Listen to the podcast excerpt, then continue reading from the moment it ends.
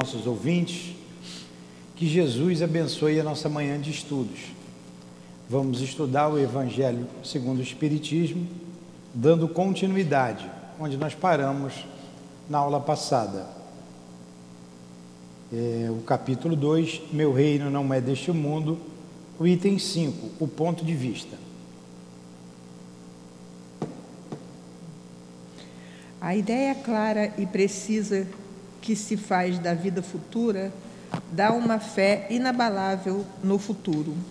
E essa fé tem consequências imensas sobre a moralização dos homens, visto que ela muda completamente o ponto de vista sob o qual eles encaram a vida terrestre. Tá bom. Faz a prece, por favor. Senhor Jesus, estamos aqui mais uma vez reunidos em Seu nome para a leitura do Evangelho, para o aprendizado. Agradecemos a Deus pela oportunidade, agradecemos a todos os mentores dessa casa por nos protegerem e por nos ensinarem. Agradecemos mais esse dia de estudo, esse domingo, e que transcorra tudo com muita paz, muita tranquilidade, e que todos que vieram aqui aprendam, voltem, para as suas casas com os corações mais calmos. Obrigado, Senhor. Obrigado, meu Deus. Que Deus abençoe a todos nós. Graças a Deus. Que seja em nome do amor, do amor que vibra nessa casa, em nome do nosso amor, do amor de nosso Senhor Jesus Cristo, de Deus, nosso Pai, acima de tudo que damos por iniciados os estudos da manhã de hoje. Que assim seja.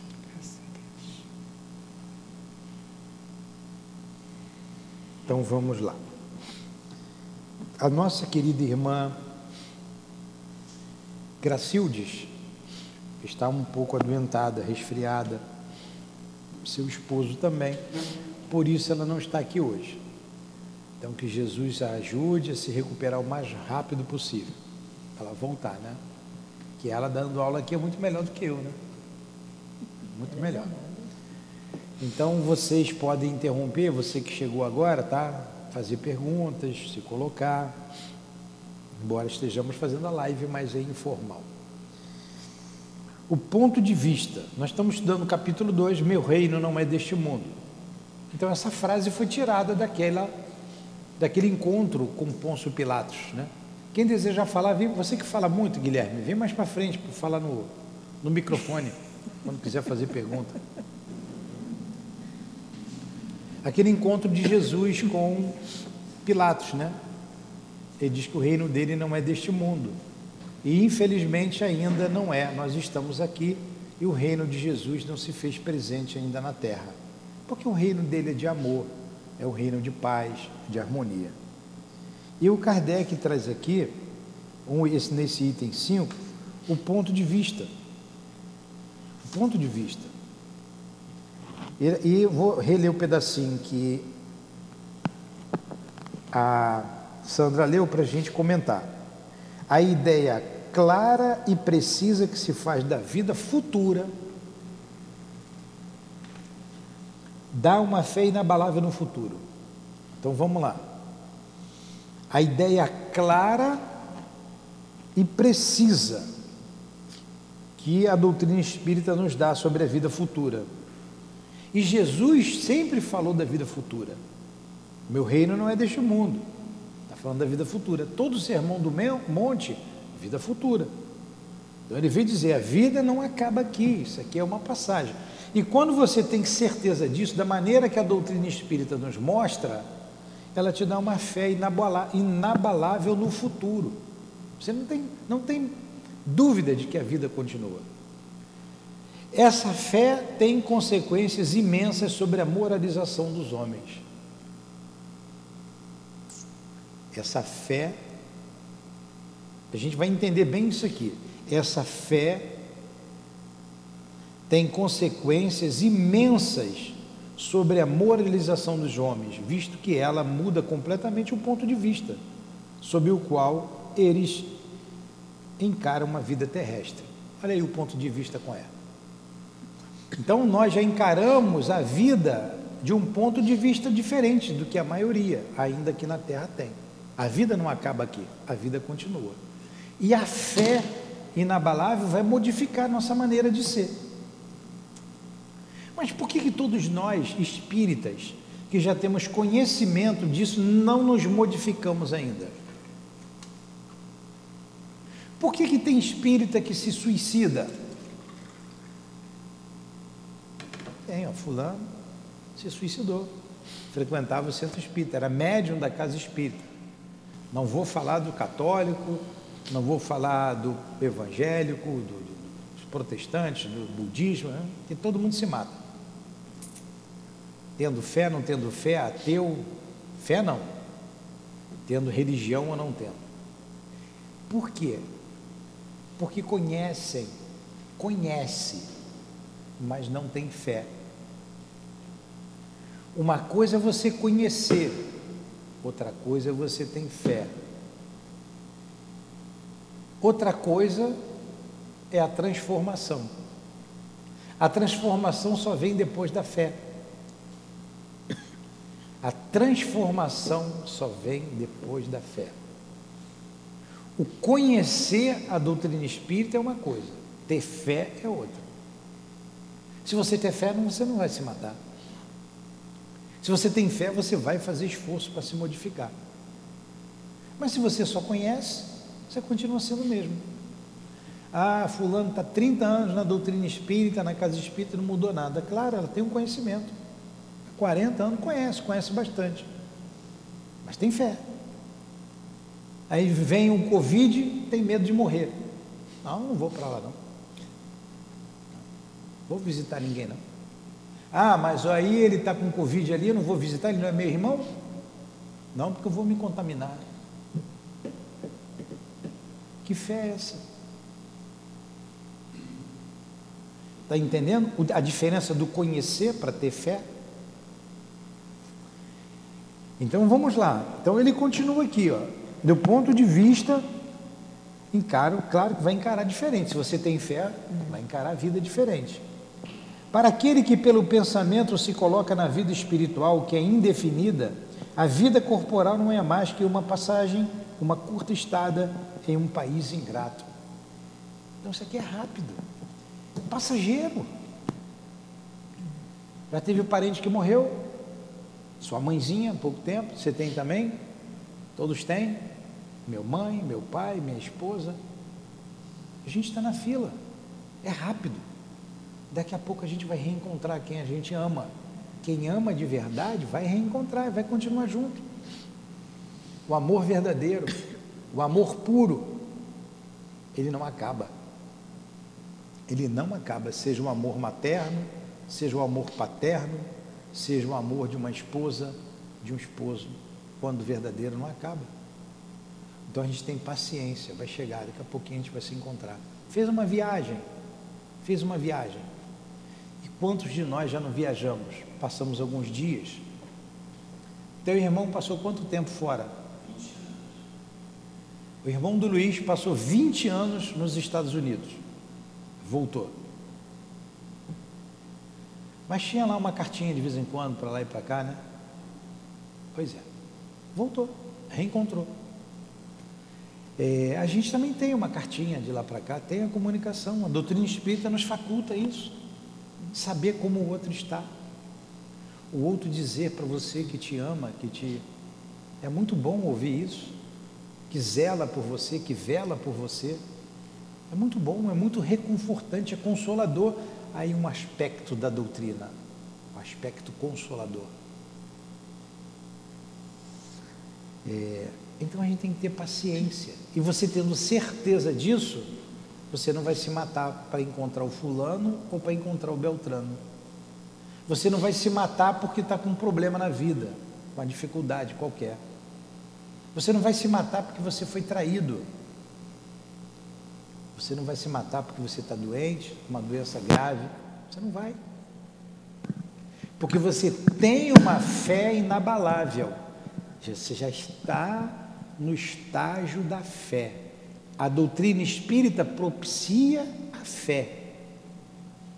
Você já saiu do estado do conhecer, está no estágio da fé. São estágios diferentes. Fala, Luiz. Aí a pergunta que não quer calar é, essas são as teorias e que a gente entende. Né? Eu sou espírita, então entendo que tenho que estudar para conseguir chegar a essa paciência e essa resignação. Mas na prática, o que, que tem que se fazer para alcançar essa paciência e essa resignação da espera? e não entrar numa turbulência de tentar um suicídio, por exemplo, porque alguém morreu. Então vamos lá. A, a, a doutrina espírita, a parte filosófica, a parte que nós estamos estudando hoje aqui, ela veio da prática. O conhecimento veio da prática. Primeiro veio a prática, as manifestações físicas. Dali se tirou a teoria. Ah, então é o espírito. Ah, ninguém morre. Então ela vem da prática, das manifestações, começaram as manifestações físicas, tem dois tipos de manifestação, uma física e inteligente, a intelectual. Dali veio a teoria. Esse é o primeiro aspecto. Nós, como que vamos sair compreendendo tudo isso e praticando? A gente volta à prática. Então vamos pegar, vocês me perdoem dar o meu exemplo, porque me faz bem. Por que, que essa casa foi aberta? Porque da teoria botamos na prática. A teoria foi para a prática. Se eu continuasse na teoria, estava chorando até hoje. Entendeu? Essa é questão, porque no, no meu caso, eu estou chegando a essa consciência através do estudo diário. Quanto mais eu leio, eu, Luiz, mas tem muita gente que estuda e não starta. Né? Por, esse motivo, está no estágio do conhecimento, não chegou na fé, então não se transforma. Então não trabalha. A casa espírita ela vem, ela trocou a missa de domingo pela reunião pública de sábado. Trocou a hóstia da igreja pela, pelo passe ou pela aguinha fluidificada. Ela continua na mesma. Ah, pode ser espírita, budista, católica, o que for, vai continuar na mesma. Está numa zona de conforto, não quer mudar, não quer fazer esforço. E uma outra coisa que a gente estudou aqui no Memória de um Suicida, que é o autoconhecimento. Você tem que saber quem você é. Vamos repetir o que a gente disse lá. Se você não sabe quem você é, você não sabe o que você está fazendo aqui e nem sabe para onde vai. Você tem que saber. Tem, tem uma coisa muito curiosa. Fala aí no Boca de Ferro.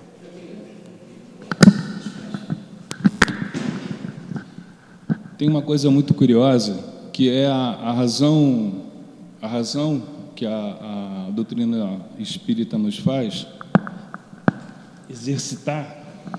Ela, sobretudo, ela nos encaminha para o sentimento, porque a razão ela é fria e egoísta.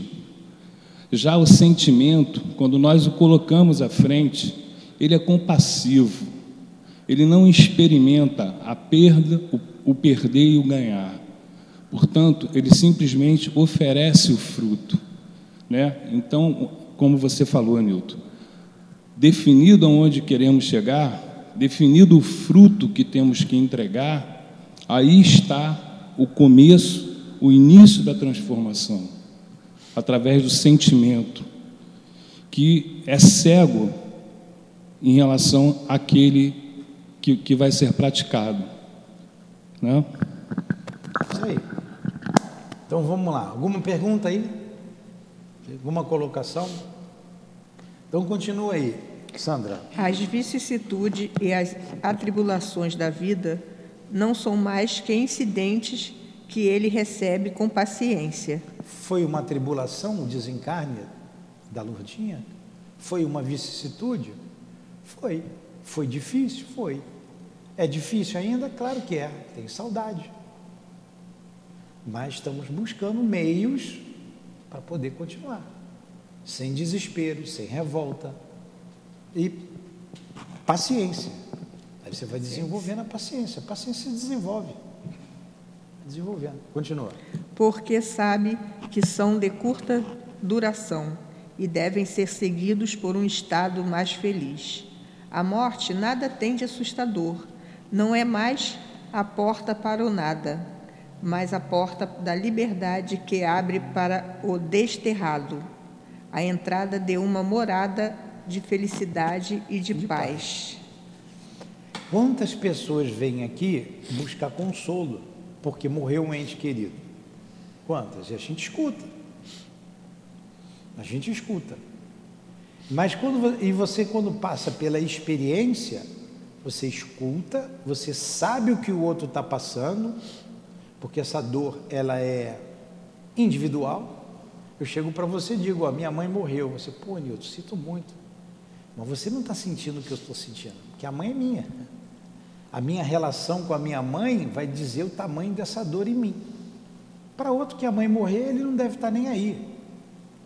Então, não tem dor maior numa morte ou dor menor, a perda de um filho, de uma mãe, depende da ligação, da relação né, que você tem um pelo outro. Mas quando você passou pela experiência da dor, da perda da mãe, você sabe o que o outro está sentindo. Você se coloca no, no lugar do outro. Quando você tem a dor da perda do pai e também da mãe, você já sabe o que o outro está sentindo. E às vezes você quer só, o outro só quer falar, como você já quis só falar. Ele só quer a tua presença.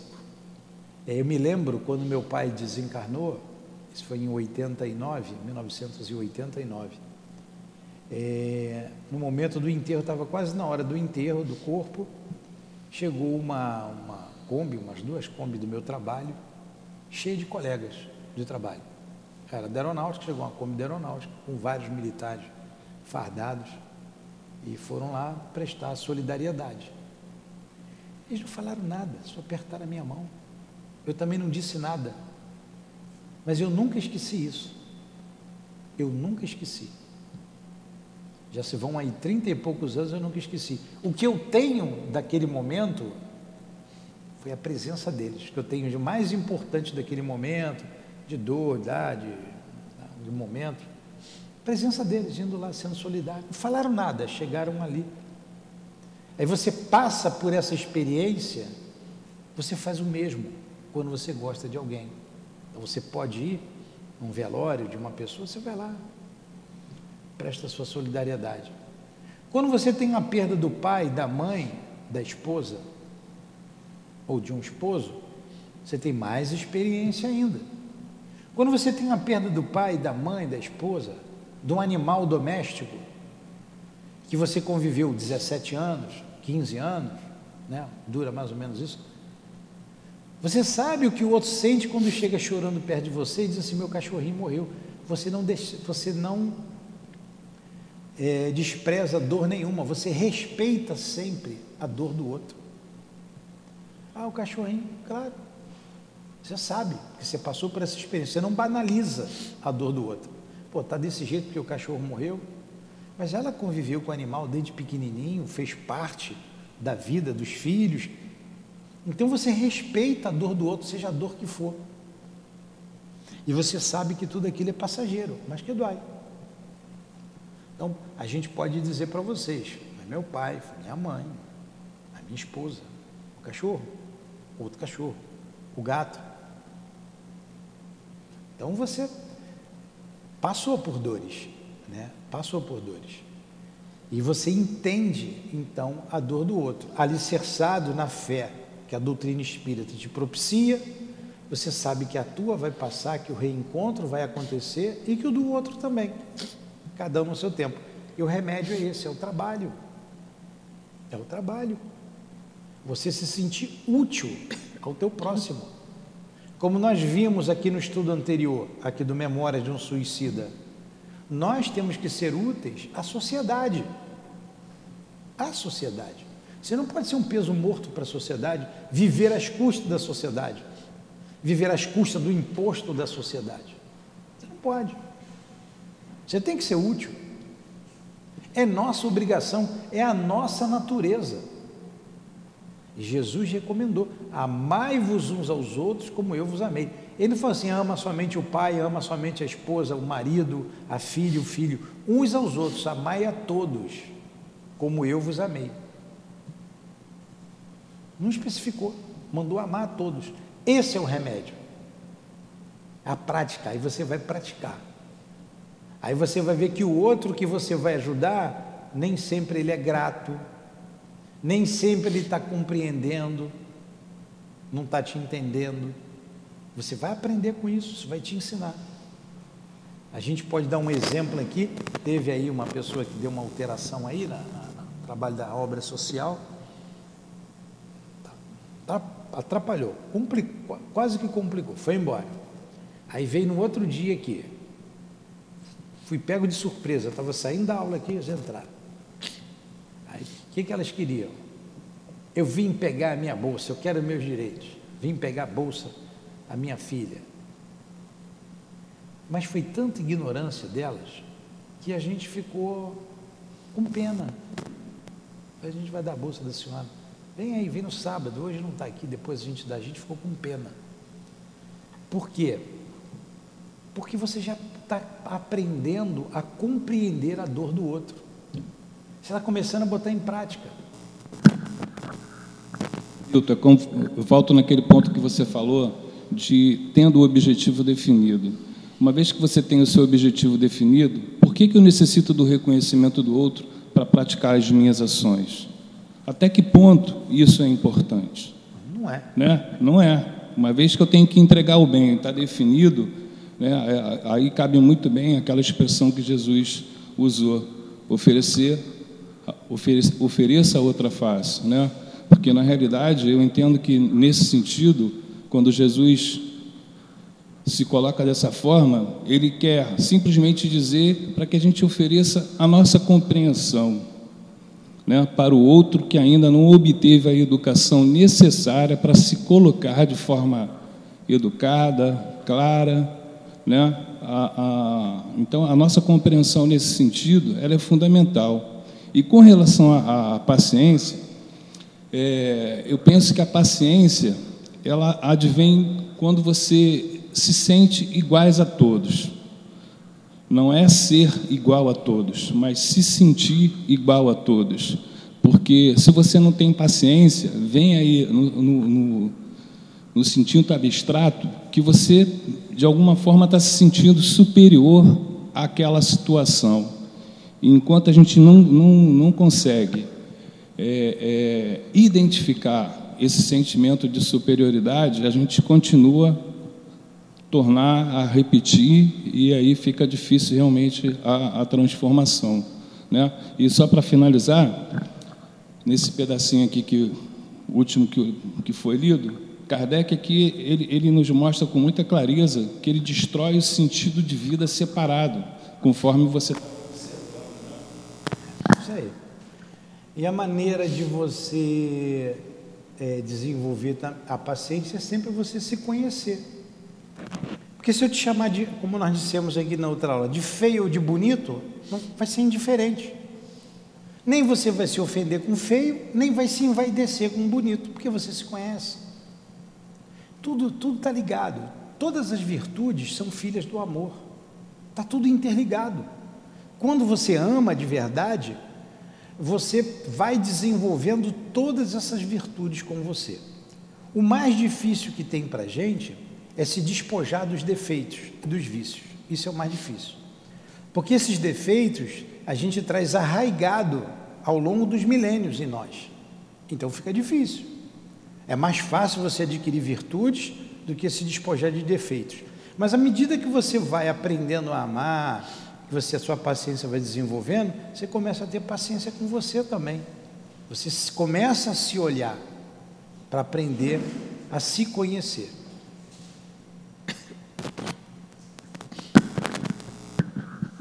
É, eu estou um pouco tentado a contar só uma. Afasta só um pouquinho. Sim, melhor? Ma mais um pouquinho. Aí, aí, aí, a gente entende. É. Beleza, então. É, eu tive uma experiência duas semanas atrás tive uma maravilhosa oportunidade de viajar para o exterior pela, pela empresa, né, a trabalho. E aí eu estava nesse local tinha uma praia lá, a gente foi visitar.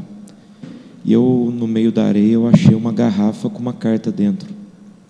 Né? E estava lá as cinzas de um falecido e a viúva estava falando que ela ia descansar e que o marido dela faleceu por um acidente e que se a gente pudesse jogasse a carta de novo no mar e mandasse uma foto para ela no Instagram, né, para ela se sentir um pouco feliz, a família tal. E eu achei aquilo interessante, no entanto, eu, eu me dei conta de que eu moro talvez num dos lugares que tem as praias mais bonitas do mundo, né? Falei, eu vou levar essa carta para o Brasil, vou levar essa essa garrafa para o Rio de Janeiro, né? E assim eu trouxe, né? Tirei uma foto, mostrei para a viúva no Instagram. E é interessante o quanto ela e a, a, família dela ficou emocionado com, com, com isso, né? Porque isso para ela tem um valor enorme, né? Porque segundo consta na carta, o marido gostava muito de viajar. Consta na carta o que o marido gostava muito de viajar. Ah, sim, que o marido gostava de viajar. É.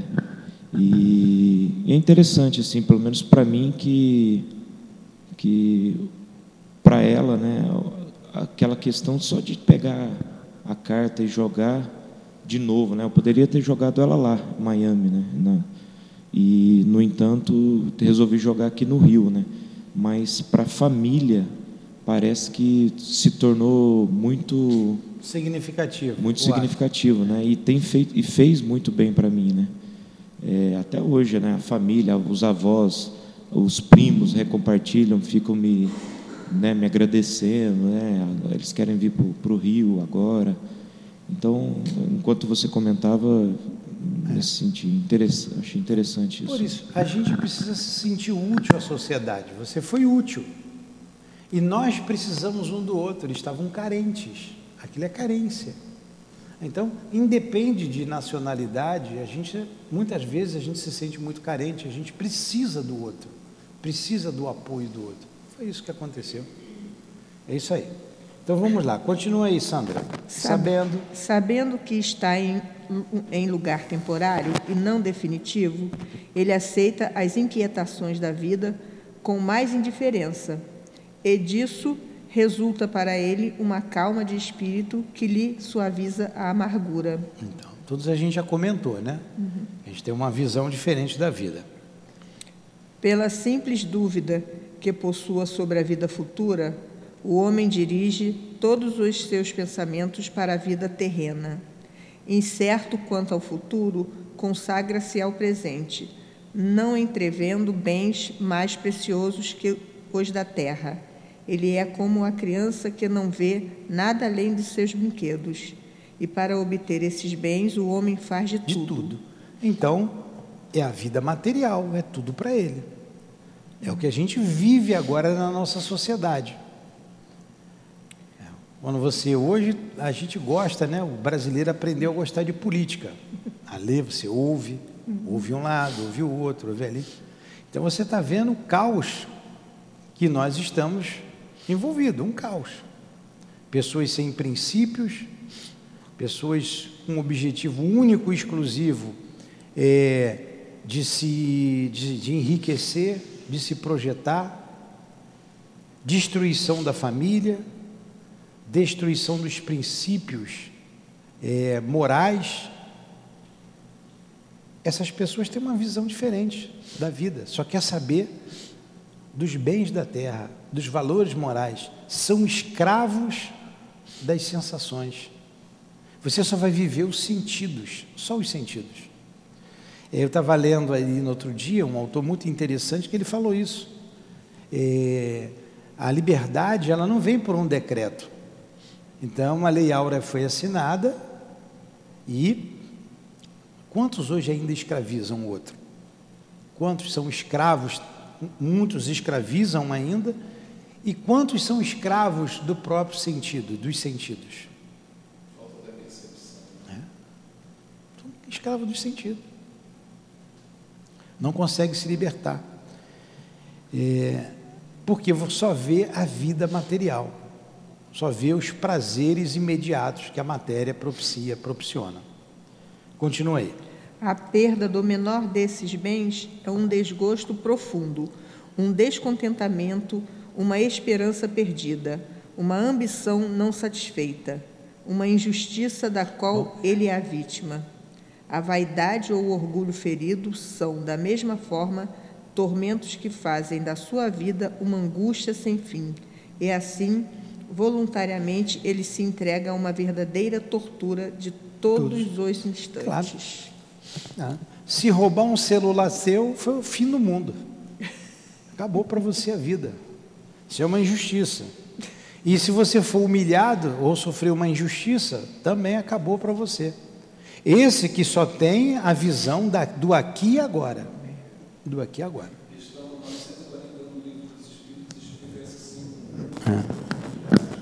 É. é. Então, fala, Luiz.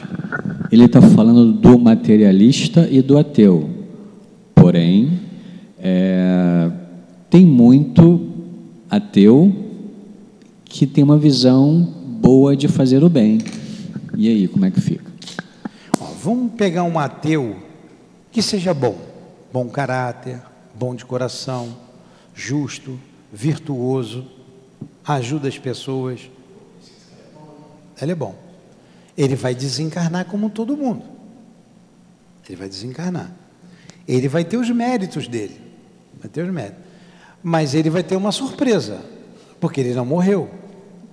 Ele vai ter que corrigir isso depois. Ele vai ter que, de uma forma ou de outra, acreditar em Deus, que tem uma, algo superior que rege a vida. Então, por esse lado, ele vai sofrer. Ele vai sofrer a descrença. Ele nunca agradeceu a Deus.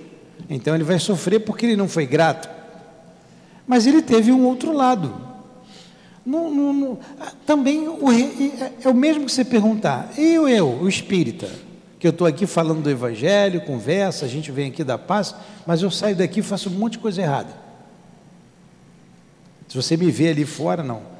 Não pode ser, Newton. Aí eu vou desencarnar. Aí o que, que vai acontecer? Com certeza eu vou sofrer mais do que o materialista, porque, por exemplo, você conhecia e fez, ele não conhecia. Então, quantificar é difícil, né? É, é difícil, até porque a religião não salva ninguém. Senão, fora do espiritismo não haveria salvação. Se fosse isso que os espíritos dissessem, eu não estaria aqui, porque não seria lógico. Então, quando coloca fora da caridade não há salvação, está ao alcance de todos. Tem que tem a questão é, religiosa, o religioso e quem tem religiosidade. O que tem a religiosidade pratica o que ele professa. O que não tem, fala para os outros. Então você tem bons espíritas e tem espírita que ainda não tem a fé, só tem conhecimento. Bons pastores, maus pastores, bons padres, maus padres e por aí vai. Ah, porque teve a Inquisição, todo padre é inquisitor? Não. Todo padre era mau? Não, tem muito padre bom. E assim vai, entendeu, Luiz? São os dois, os dois lados. Os dois lados.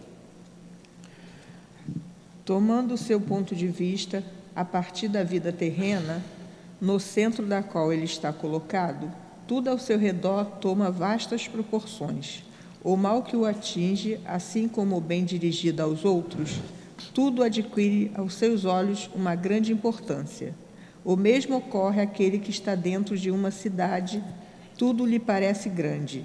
Os homens que estão em altas posições, assim como os monumentos, porém, tão logo ele alcance o alto de uma montanha, homens e coisas vão lhe parecer bens pequenos. Isso aí. É, teve uma pessoa que teve o celular roubado. Ficou chateada, claro que ficou. Aí foi ali, foi aqui, aí eu escutei uma outra pessoa falar assim: Poxa, mas foi o celular, vai ali e compra outro. E de fato, no mesmo dia, a pessoa foi e comprou outro. Já esqueceu aquele. Agora, se a tua vida está focada somente aqui, isso para você é uma perda enorme. Você está xingando o camarada até a, né, a quinta geração dele. Até você esquecer, Demora. Mas se você vê que foi um bem material em que você pode adquirir outro, você, você olha a vida diferente, você vê, analisa as circunstâncias de um outro ponto de vista, como está dizendo aqui. De um outro ponto de vista, você sofre menos. Você sofre menos. É uma questão de inteligência, você sofrer menos, você não se ferir por coisas que já aconteceu. Já aconteceu. Ou que venham a acontecer, né? Ou. Porque isso também está previsto. Acho que a grande dificuldade. Eu acho que a grande dificuldade da gente a vida futura é que a gente está esperando o futuro para praticar a transformação. E eu acho que essa transformação ela deve vir a partir do momento que você se conscientiza a vida futura começa a partir do seu da sua conscientização. Eu não espero, eu não consigo esperar para começar a ter uma vida futura. A minha vida agora. É. Quando ele fala aqui da vida futura, ele está falando da vida após a morte, que a vida continua. Aí você colocou, a minha transformação tem que ser agora, não tem que ser depois. Mas o seu espírito. É, é, você não morre.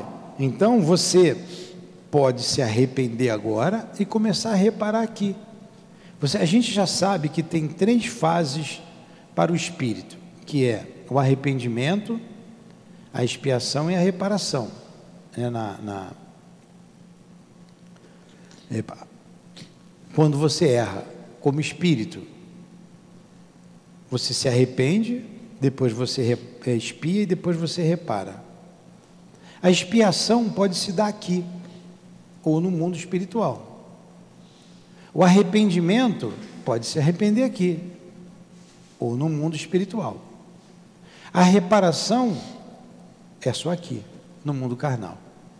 Então, se você se arrepende agora, se você tem consciência de que você é um espírito mortal, tem consciência dessa vida futura, as bobagens que eu fiz, porque nós somos espíritos imperfeitos, o momento é esse que a gente tem para reparar. Agora, o que, que eu vou fazer para reparar a bobagem que eu fiz? Já que o meu débito não é o com fulano, é com a lei de Deus. É com a lei de Deus. Então eu vou reparar o mal feito, a lei de Deus, e não o fulano. Senão Judas, né? Jesus tinha que reencarnar com Judas ali direto, até ele acertar o, o, o que ele tinha que acertar com Jesus. Então a gente está agora com tudo na mão. É só a gente querer modificar, é só a gente querer fazer. Tem que querer, tem que ter vontade. Então vamos continuar. Assim acontece com aquele que encara a vida terrestre do ponto de vista da vida futura. A humanidade, como as estrelas do firmamento, se perde na imensidão.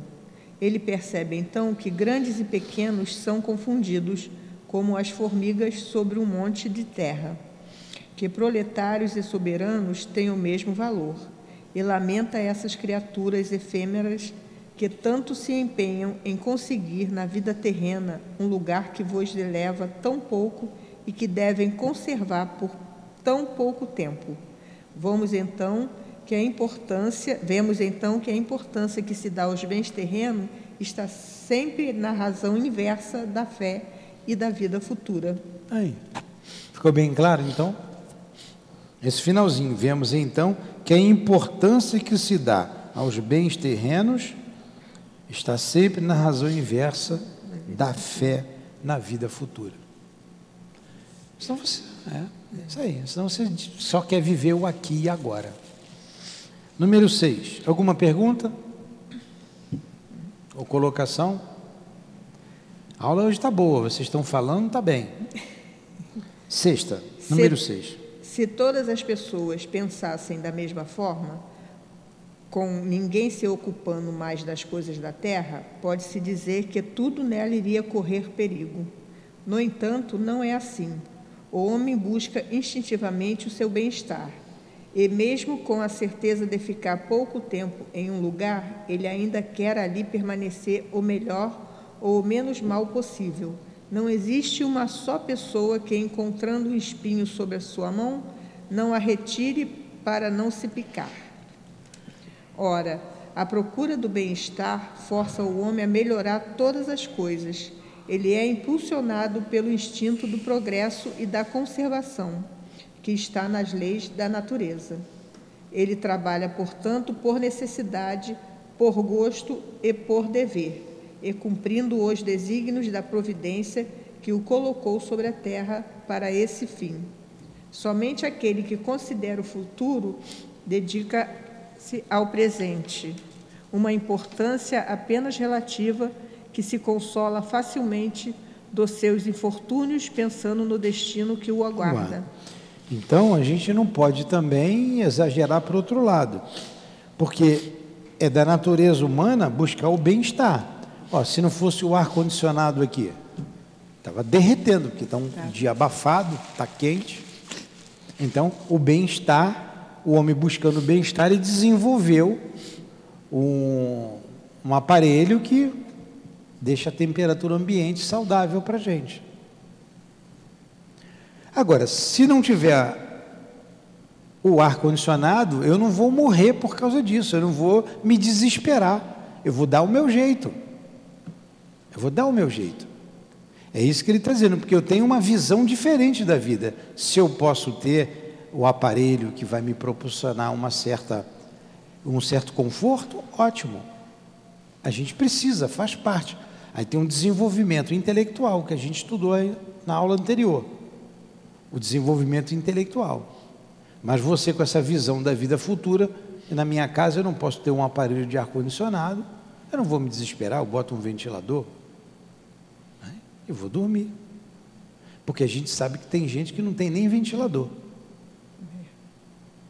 Né? Deus, portanto, não se condena, não condena as satisfações terrenas, mas o abuso dessas satisfações, o prejuízo das coisas da alma é contra esse abuso que se previnem os que aplicam a si mesmo estas palavras de Jesus. Meu reino não é deste mundo. Então, é isso aí. A satisfação dos bens terrenos faz parte. Faz parte, isso desenvolve a nossa inteligência. O trabalho é lei de Deus. O trabalho desenvolve a inteligência. Então, o, não tem problema você ter o conforto. O problema é você abusar desse conforto. O problema é você querer só para você.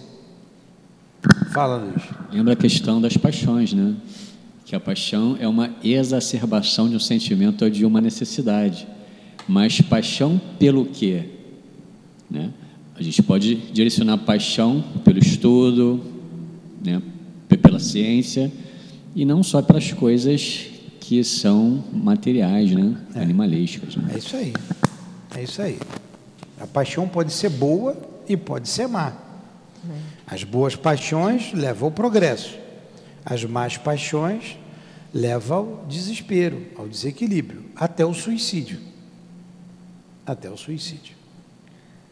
Aquele que se identifica com a vida futura é semelhante a um homem rico que perde uma pequena soma sem se comover ou quem concentra seus pensamentos na vida terrestre é como um homem pobre que perde tudo o que possui e se desespera. Muito bem. Alguma coisa? Temos aí mais 15 minutos aí no máximo.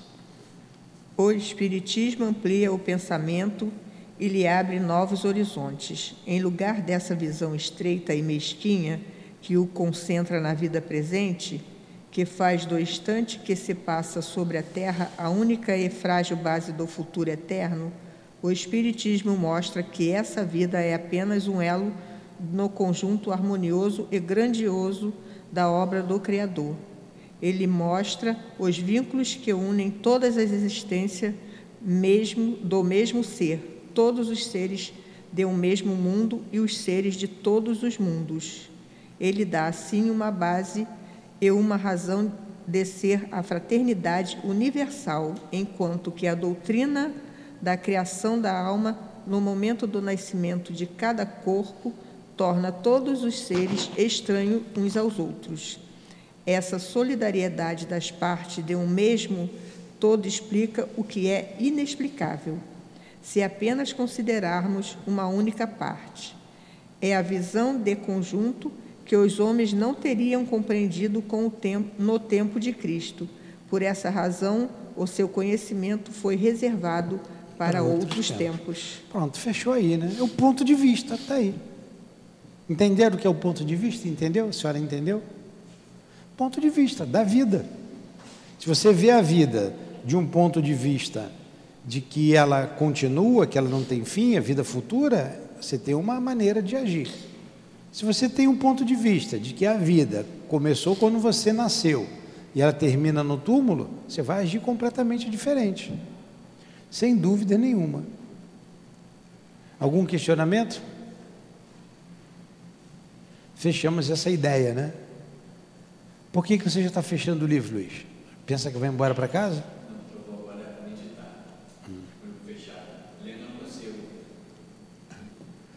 A gente vai terminar com o capítulo que eu adoro aqui. Dei até uma aceleradinha no, fi, no final para eu chegar aqui na realeza terrestre. Eu acho de uma beleza, de uma profundidade, o que essa rainha coloca aqui no livro.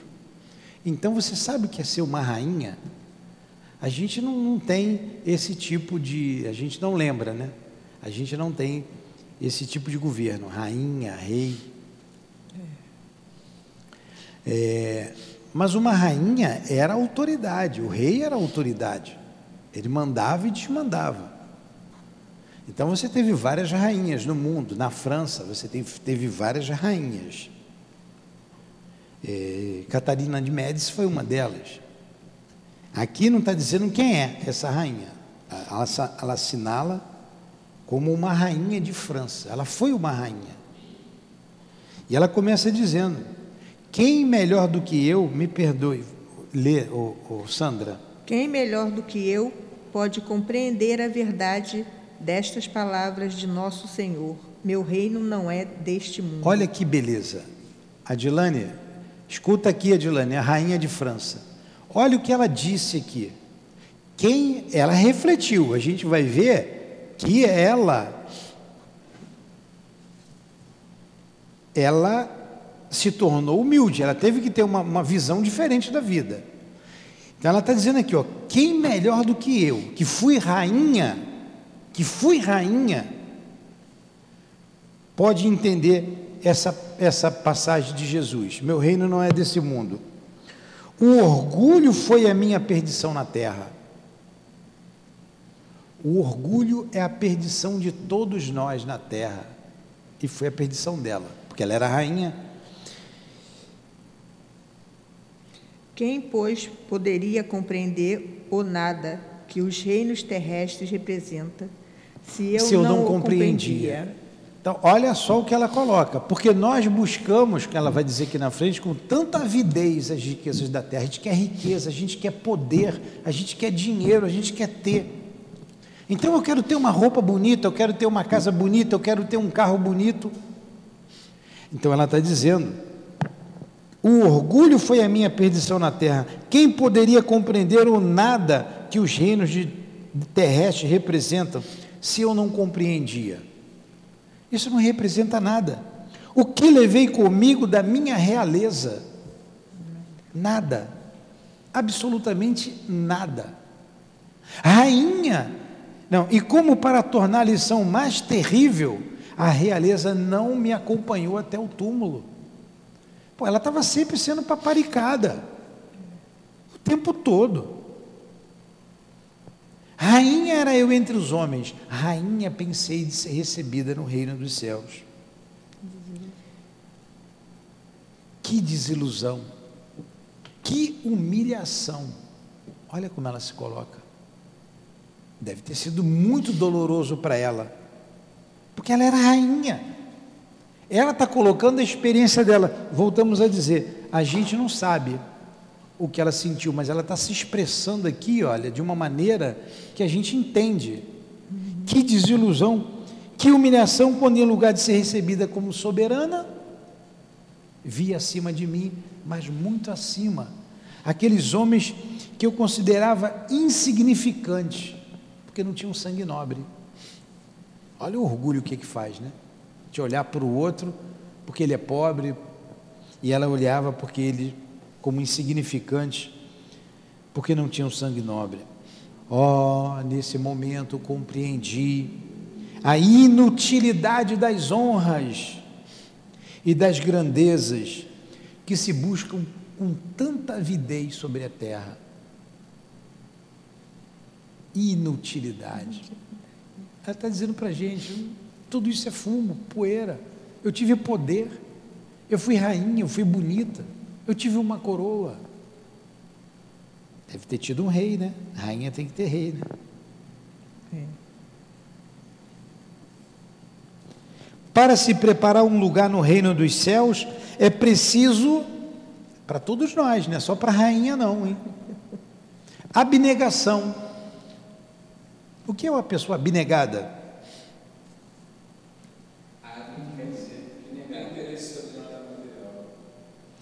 Dedicada, dedicada, né? Abnegada, se dedica aquilo, mergulha. Se dedica ou nada. Abnegação, humildade. Humildade. Caridade em toda a sua perfeita prática. Abnegação, humildade, caridade em sua perfeita prática. Humildade. Humildade. Ela não tinha isso. Por isso ela sofreu. Tem pobre humilde? E pobreza é sinônimo de humildade? Não. Você que mora ali no César Moaia, tem pobre ali assim? Tem. Tem, né? É um pobre orgulhoso. Eu também tenho meu orgulho, eu gosto dessa frase, né? De vez em quando eu escuto aí. Eu também tenho meu orgulho, eu não vou deixar isso barato. Tem pobre orgulhoso, pobre de maré de si. Então, para alcançar lá o reino dos céus, não é a pobreza, não é a pobreza ou a riqueza, é a humildade. E tem rico orgulhoso? Tem rico humilde? Tem. Olha. É uma qualidade da alma, é filha do amor, a humildade. O orgulho, o, o orgulho é filho do egoísmo. Para se alcançar o reino dos céus, é preciso abnegação, humildade e caridade na sua perfeita prática. Caridade. A caridade é o amor em movimento. Como dizia o professor José Jorge, né? o amor é estático, a caridade é dinâmica. A caridade é você aumentar, movimentar o amor. Você é um encontro do infortúnio. Você não deixar o infortúnio vir a você, você percebeu, você vai além. Vamos lá, vamos ajudar. Isso é ser caridoso. Não se pergunta o que fomos, qual a posição que ocupamos, mas o bem que fizemos ou as lágrimas que enxugamos. Guilherme, senão você estaria ferrado quando morresse. Não tem nada. Nada. Pô, me ferrei aqui na terra, vou me ferrar de novo quando eu morrer, porque eu não quero saber disso aí não. Então, você, você diz, não pergunta o que você foi, o que você, qual o título que você tem. Você vê o André Luiz, poxa, é uma beleza as obras do André Luiz, que a gente estuda aqui. Ele, ele disse lá, o Clarencio disse para ele, saiu para a gente o teu título, é uma ficha. Uma ficha. A rainha, o título de rainha, foi uma ficha. O que, que o André Luiz foi fazer? Olha só, para um, para um cientista, um homem inteligente, ele foi ser auxiliar da enfermeira. Como era o nome da enfermeira? Estava aqui, eu ia falar, fui te perguntar e esqueci. Ela mesma. Ele foi ser auxiliar de enfermagem. Narcisa. Narcisa. Narcisa. Narcisa. Ele foi ser auxiliar da Narcisa. Começou a limpar o vômito. Não sabia dar passe. Lá não ia dar injeção. Ele não sabia dar passe, era passe, magnetismo. E o bom magnetismo você tem que ter o coração puro. Você tem que ter amor. Ele não tinha isso ainda desenvolvido nele.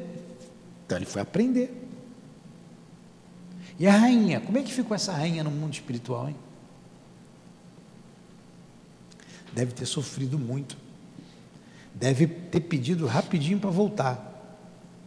Mas pelo que ela colocou aqui, que a gente está vendo aqui lendo, ela se dedicou. Se dedicou tanto que escreveu a mensagem.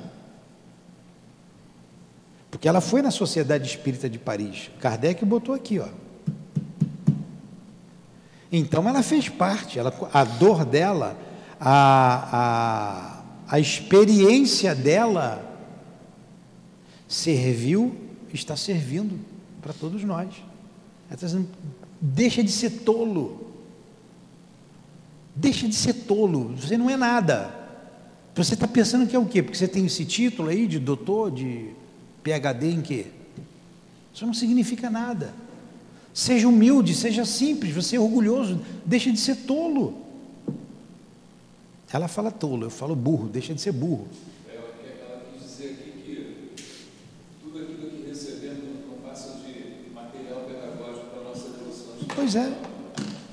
E temos, aquilo que É. necessitamos para a nossa evolução. Ó Jesus, disseste que teu reino não é deste mundo, pois é preciso sofrer para chegar ao céu, e os degraus do trono não nos aproximam dele. Olha, o degrau do trono, porque ela teve o trono, não, não nos aproximam dele, são os caminhos mais penosos da vida que nos conduzem a ele.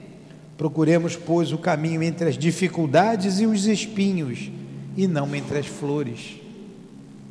E não entre as flores.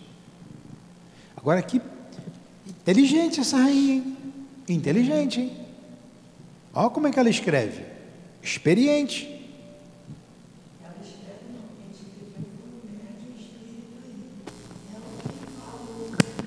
Então, ela, tudo bem, deu para entender. Ela que está falando, ela escreveu, ela trouxe a inteligência dela. A inteligência, a experiência dela. Fala, Luiz. É porque é uma mensagem completa. Ela é educativa, moral e doutrinária. É. Por isso que ela é assim. É. É um romance mediúnico. Quando a Dona Ivone fala do romance, são características de um romance mediúnico. Deve ser educativa, moraliz, moralizada e doutrinária. Tudo bem. Mas essa mensagem aqui também ela é educativa, ela é moralizadora e ela é doutrinária. Está passando aqui. É. Me perdoe eu ler, porque eu olhei com tanto, tanta vibração, eu ad- adoro essa mensagem aqui. Eu tenho ela na cabeça, eu posso ler sem, de tanto ler. Os homens correm em busca dos bens terrenos. Olha a realidade dela. Isso é no, no mundo inteiro. Não precisa ser rainha, não precisa ser rei, não precisa ser do- douto. Todo mundo não corre atrás dos bens terrenos. Os homens correm em busca dos bens terrenos como se pudessem guardá-los para sempre. Mas aqui não há mais ilusões. Teve um que foi enterrado com a limusine, não teve? Teve um que foi enterrado com a limusine. Sim. Será que ele está andando de limusine? Deve estar andando a pé lá do outro lado. Hein? É. Ainda mais com o preço da gasolina do jeito que está aqui lá.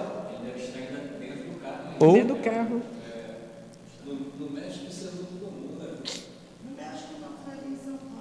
foi em São Paulo, foi o Carpa, né? Como é que é o nome dele?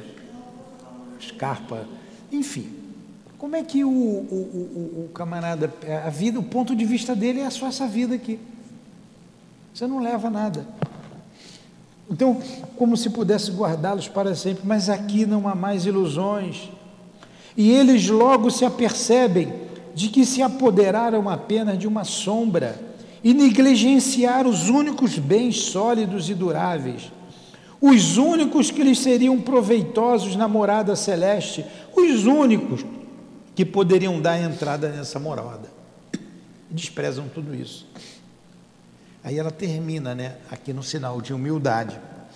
Tenham piedade daqueles que não ganharam o reino dos céus e ajudem-nos com suas preces, porque a prece aproxima do homem ao Altíssimo é o traço de união entre o céu e a terra. Não esqueçam, uma rainha de França. E ela não colocou o nome dela. Sinal de humildade. Ou na época, né, devia ter gente lá reencarnada que era da família dela ainda, podia ser. Mas está aqui. Então eu acho belíssima essa lição, é o item 8, que fecha o capítulo 2. Meu reino não é deste mundo. Rainha eu era entre os homens, rainha pensei de ser recebida no reino dos céus. Mas, ó, que desilusão quando vi acima, mas bem acima, homens que eu não considerava, que eu desprezava, porque não tinham sangue nobre. Tem lição maior do que essa para a gente, para nossa humildade? Eu não sou rei, você ela não é rainha, e a gente vai ficar de nariz em pé porque se a gente não é nada, se a gente não tem nada, somos muito para Deus.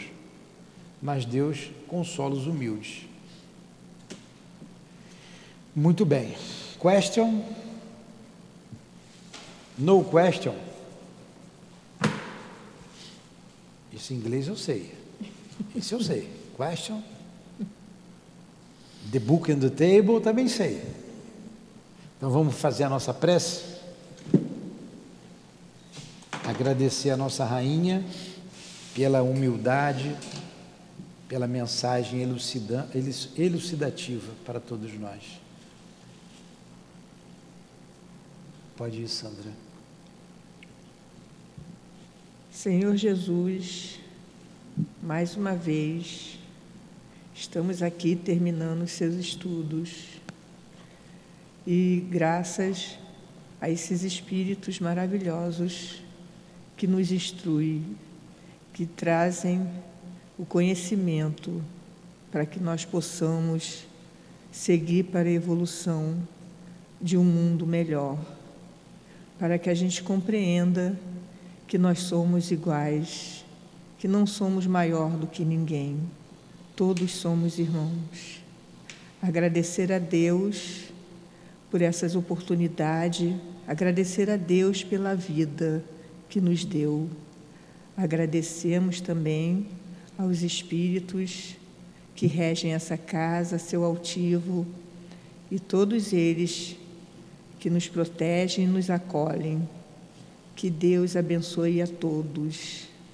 Graças a Deus. Que Deus abençoe a nossa Gracildes, que ela tenha logo a saúde, seu esposo. Que Deus abençoe a todos os que sofrem, a todos os que choram. Que Deus abençoe os irmãos aqui presentes, os irmãos arrependidos dos seus crimes, os irmãos suicidas, que acabamos de estudar também sobre eles. Que Deus console a todos nós, os lares, as famílias, aqueles que nos ouvem à distância. Que Deus ajude esta rainha.